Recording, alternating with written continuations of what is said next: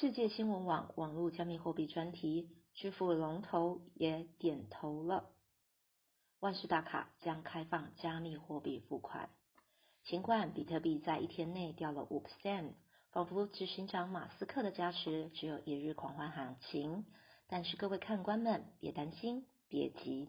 根据 CoinDesk 最新消息指出，全球支付龙头的万事达卡 Mastercard 已经准备提供客户使用加密货币作为付款选项之一。不过，万事达卡还没决定要采用哪种加密货币。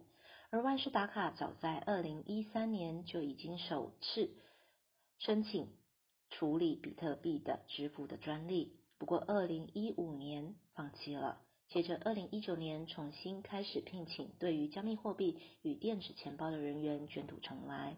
万事达卡这次四处讯息，现在已经磨刀霍霍，准备大跃进。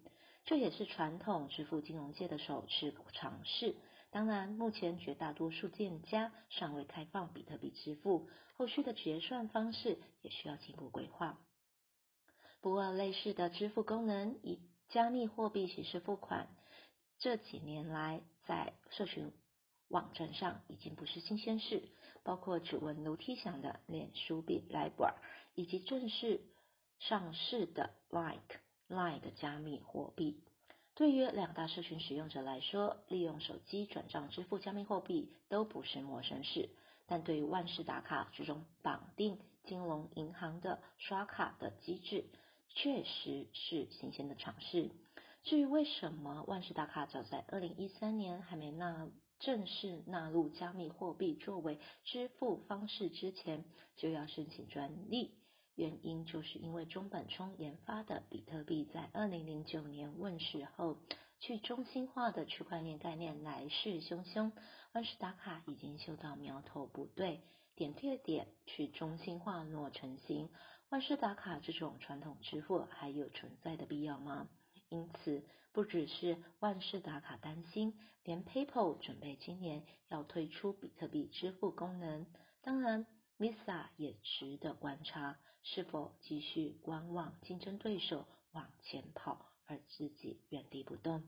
根据报道指出，万事达卡相关细节在第四季公开。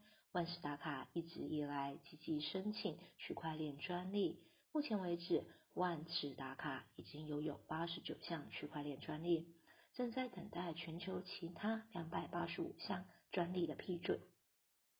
这些专利包括链上信用卡付款验证、即时区块链付款处理以及如何处理加密退款等。由此可见，万事达卡很早就在为今天准备了，或说早就看到商机。